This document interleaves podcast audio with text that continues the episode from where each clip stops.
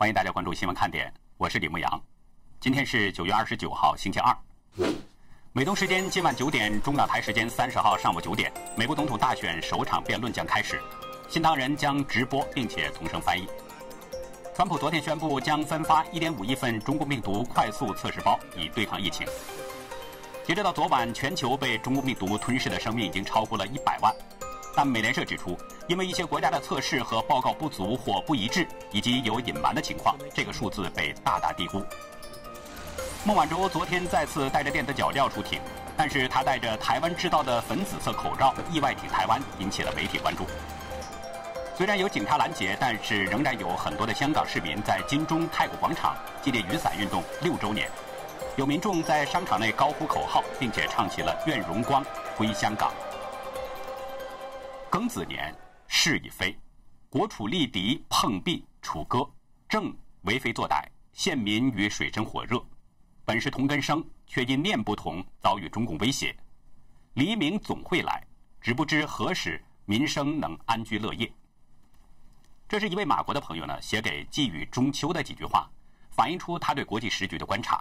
寥寥数语，把中共的为非作歹勾勒得很清楚，也说明了中共的现实处境。八方树敌，到处碰壁，楚歌升起。不过，作者清楚，在黎明到来之前，百姓仍将受难于中共。其实，这个过程呢，在牧羊看来，可能就是一个清浊自分的过程。无论是作为个人，还是机构，甚至是国家，在天灭中共这个天意昭彰的阶段，都要选边站。韩国中央日报引述韩国外交部消息人士透露，美国国务卿蓬佩奥将在下个月的七号访问韩国。届时呢，蓬佩奥将拜会韩国总统文在寅，之后要前往日本与新任首相菅义伟进行会晤。消息人士同时还透露，中共外交部也正在针对王毅访问韩国的事宜进行协商，但是目前具体时间和形式都没有确定。韩国媒体认为，美中两国在短时间内都派出最高的外交官来访问韩国是非常罕见的情形。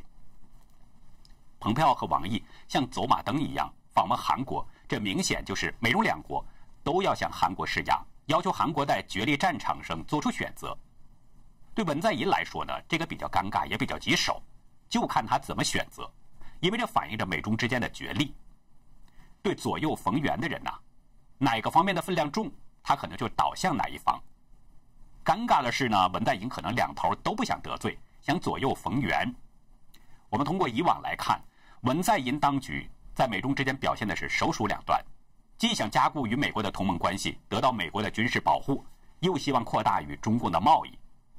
棘手的是呢，文在寅现在必须要做出选择了。美中全面对抗没有灰色地带，不存在中立。用老百姓的话说，有他没我，有我没他，别再吃着盆里的，看着锅里的，鱼和熊掌不可兼得。如果选择中共呢，可能就会得到中共送来的更多利益。但是这是糖衣裹着的毒药，刚开始可能是甜的，但随后毒性就会发作。而且这样的后果是，美国可能会撤出驻韩美军。那这样的话，朝鲜再威胁韩国的话，韩国就真的孤立无援了，因为中共不会管。金正恩做的很多事情都是受命于中共的。如果选择美国呢，可能会遭到中共的贸易报复等，但是韩国可能会迎来更大的国际市场。美韩同盟会更加的坚固，朝鲜也不敢轻举妄动。选择其实难与不难，就看人的一念。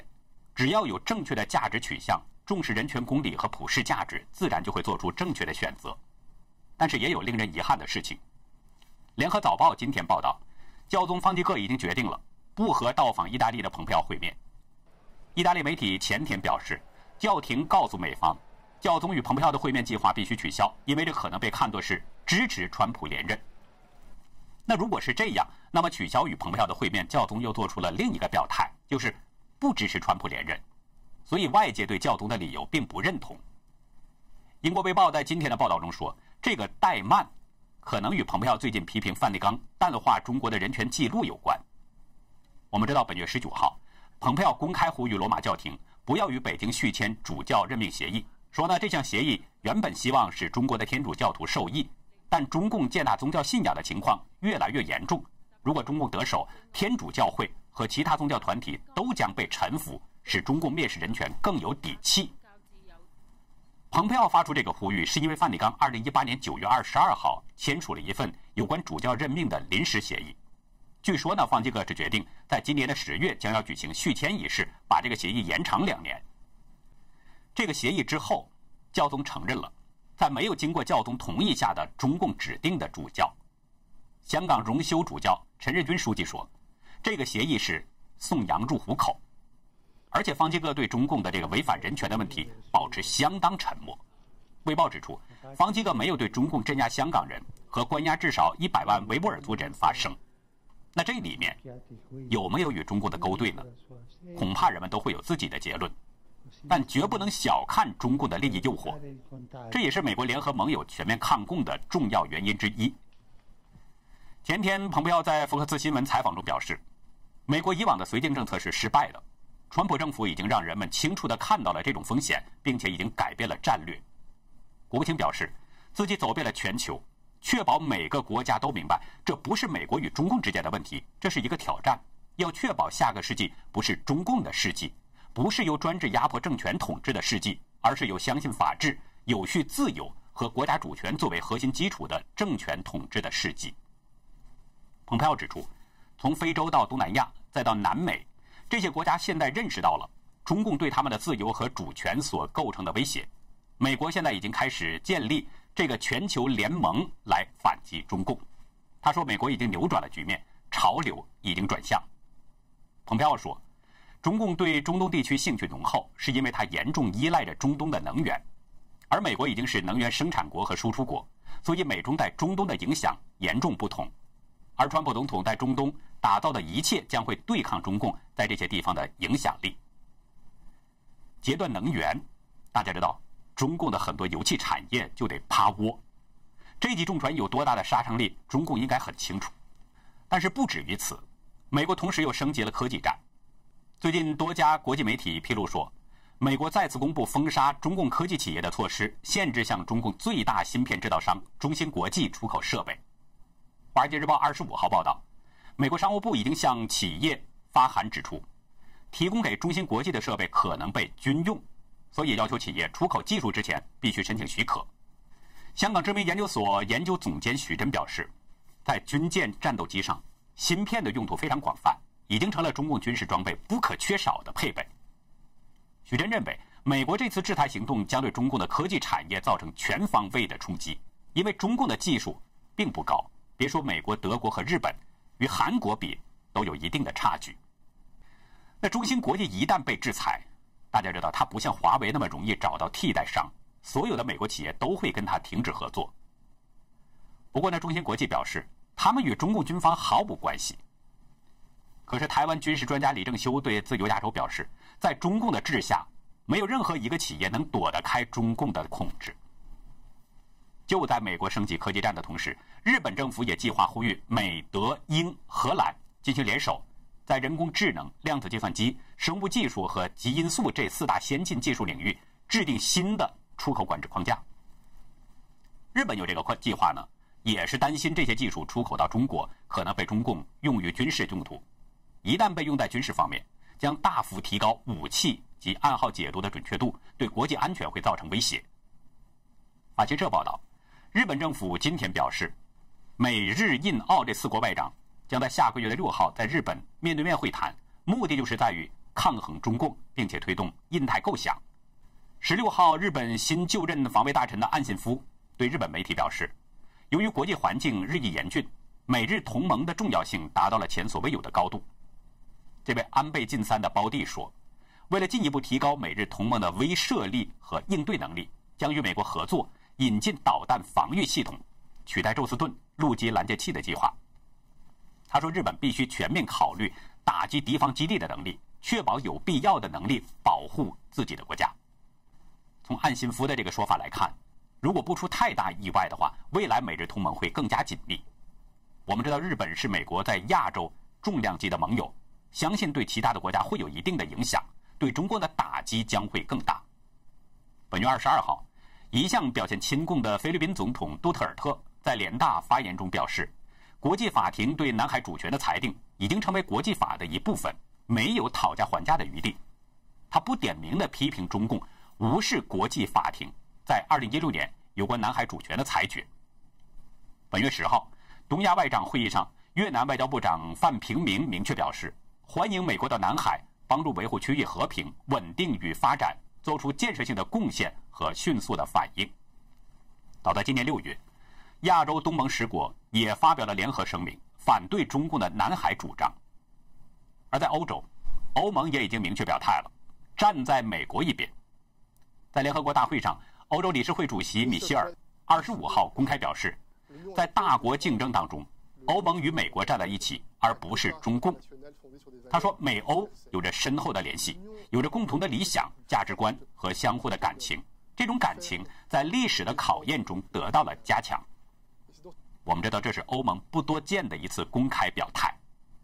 虽然美欧之间有时会有一些分歧，有不同的做法或利益，但是在政治经济制度所基于的这个价值观的方面，欧盟并不认同中共。米歇尔说：“欧盟不会停止促进对普遍人权的尊重，包括像维吾尔族这样的少数民族的人权，或者在香港保障法治和民主的国际承诺正在受到质疑。中共所表现出来的威胁，使整个世界不得不对他保持警惕。而面对着美中对抗，整个世界开始选边站了。物以类聚，人以群分。”蓬佩奥的首席中国政策顾问余茂春二十二号表示。民主社会正在形成一种民主政体联盟来对抗中共威胁。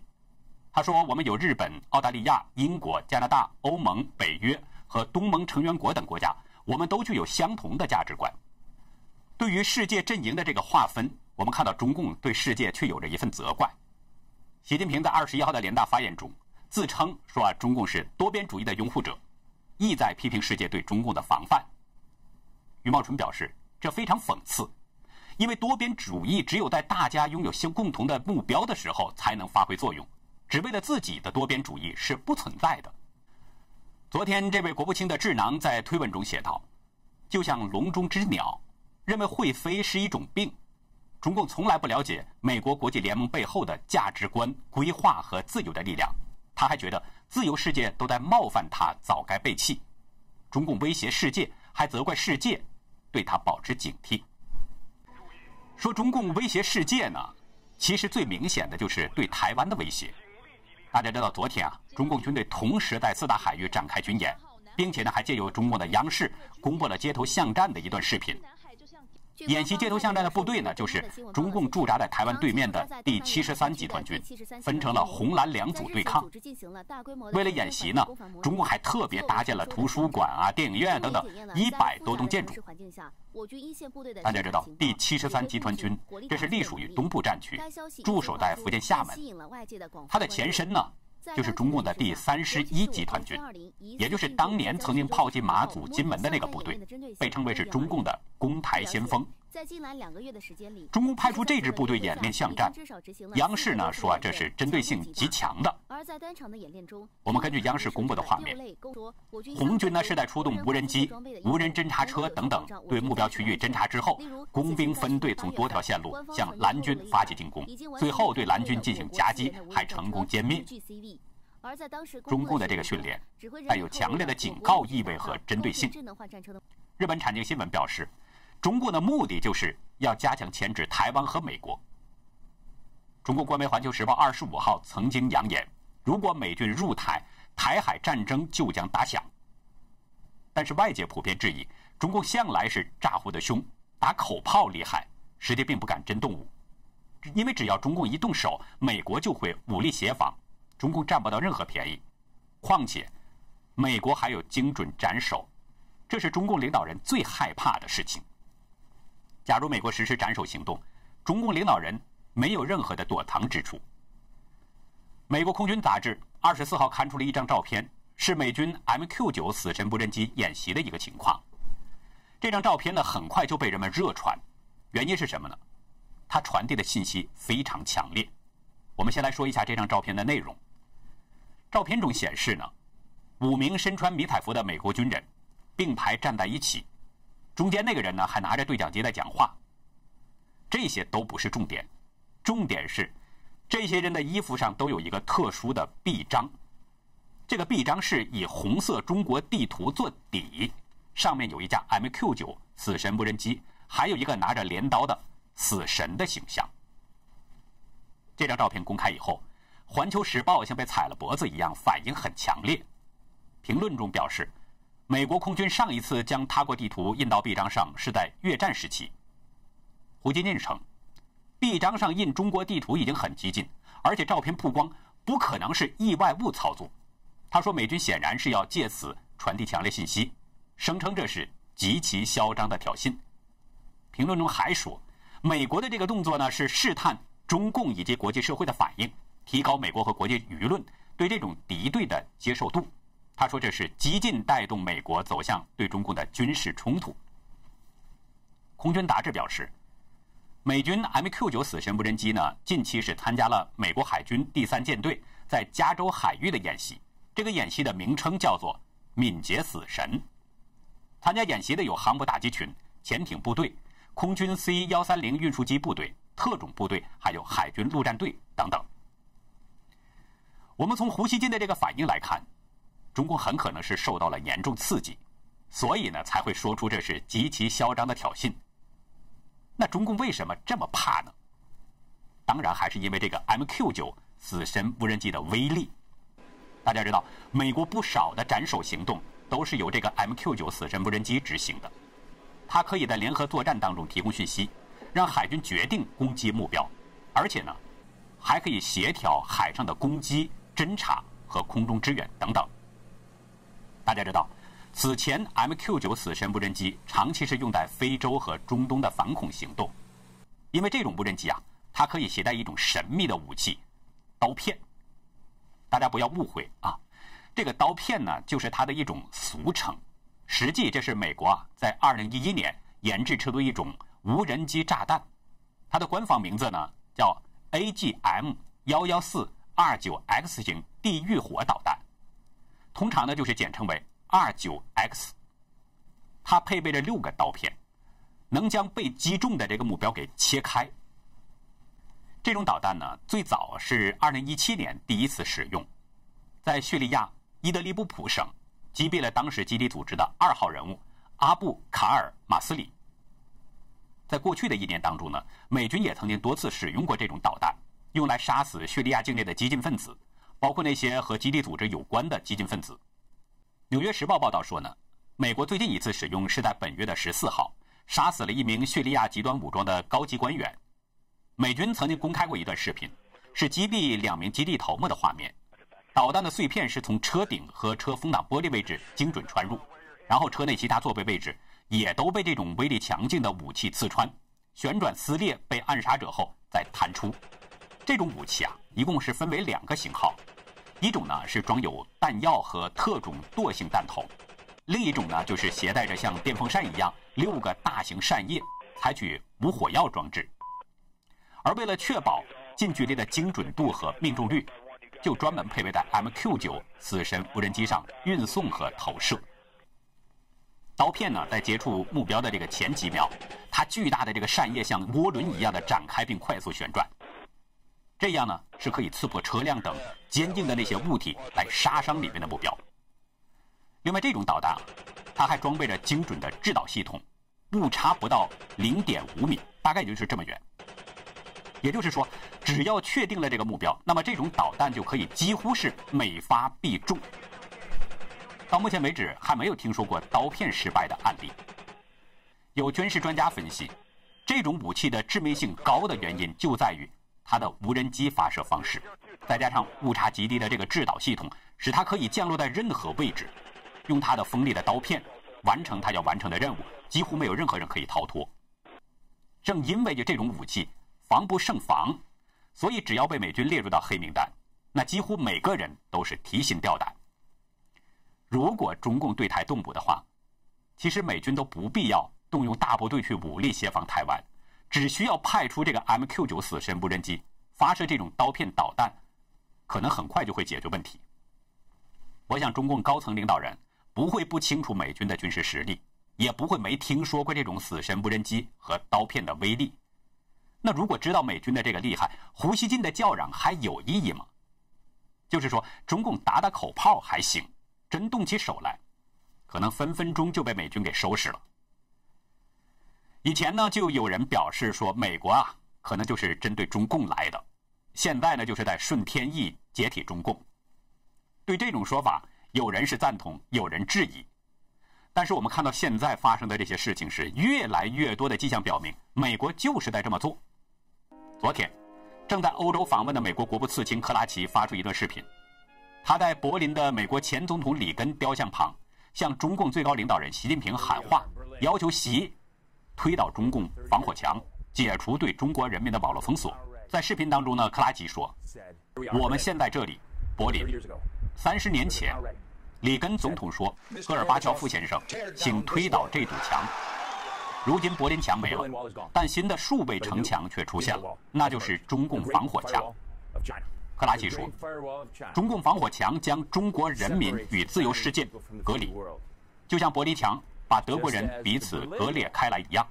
三十年前，柏林墙被推倒了，因此我在这里借用里根总统的话说：“习先生，请推倒中国的防火墙。”克拉奇这次到欧洲访问，我们知道他主要目的之一就是施压柏林，将中共电信大厂华为排除在 5G 网络之外。那应该不会有人怀疑，克拉奇的这段话，并不仅代表他自己。他向习近平喊话，显然这是川普政府的态度和行为。这个动作意义绝不一般。早在今年七月啊，美国国土安全部就成立了应对中共威胁特别小组，要优先处理中共在贸易、网络安全等领域的恶意活动。美国国会早前也成立了网络安全工作小组，也是应对中共的网络安全挑战。那现在，美国直接要求习近平推倒防火墙。很明显，美国已经从防守转为出击了。人们都知道，三十年前，时任美国总统的里根呢，在布兰登堡门发表演讲，向前苏共总书记戈尔巴乔夫喊话，就留下了这句“推倒这堵墙”。里根当时说：“我们乐见改变和开放，因为我们相信自由与安全并行。人类自由的进步令我们更努力地追求世界和平。苏联可以做一件很明显的事，一件大幅促进自由与和平的事。戈尔巴乔夫总书记，如果你要寻求和平。”如果你要为苏联和东欧寻求繁荣，如果你要寻求自由，就到这扇门来吧，戈尔巴乔夫先生，打开这扇门。戈尔巴乔夫先生，推倒这堵墙。当时的媒体对里根的这个演说啊报道并不多，所以当时的共产阵营并没有受到多大的打动。但是二十九个月之后，苏联真的解体了。历史总在重演，三十年后。美国国务次卿克拉奇也向当今世界最大的共产党组织领导人习近平喊话，要他推倒防火墙。三十年前里根的呼唤促成了苏共倒台、苏联解体。三十年后，美国又一次呼唤，会不会促成中共的倒台和解体呢？我是坚信无疑。最后呢，再跟大家分享一位朋友寄予中秋的作品。这位朋友说呢，今年中秋节啊，世界已经历经巨变。因为瘟疫大流行，许多人失去了生命，失去了工作，许多人的身心仍然在遭受的痛苦。中秋节的到来呢，天上的月光使这位朋友想起了温柔而仁慈的神。他表示，希望在神的指引下带领人类走出死亡的幽谷，所以呢，他写了一首诗，叫《中秋月》。现在我们就来欣赏一下《中秋月》。千万年过去了，你仍轻轻地照耀大地。聆听着潮水的喟叹，你仍温柔地凝视着世间的一切，万物在你的安慰中静静地躺着，轮廓被磨砂淡黄的颜色覆盖，你宁静的微笑吸引着万物众生，一切都在您洒落的光辉中安静下来。中秋来了，中秋也会过去，将不会留下任何痕迹，但生与死，悲伤与苦痛，却仍存留在。这苍白幽暗的山谷，像折叠合掌的树叶，向夜空祷告。我的心神因你的荣光而焕发，我的灵魂渴望您纯洁的光辉，带领人类走出死亡的幽谷。那好，以上就是今天节目的内容。如果您喜欢新闻看点，请别忘记点赞、订阅，并且分享给您的亲人和朋友。在会员区呢，我们将来说说中共在今年的三个大谎言。欢迎您到会员区了解更多。感谢您的收看再会。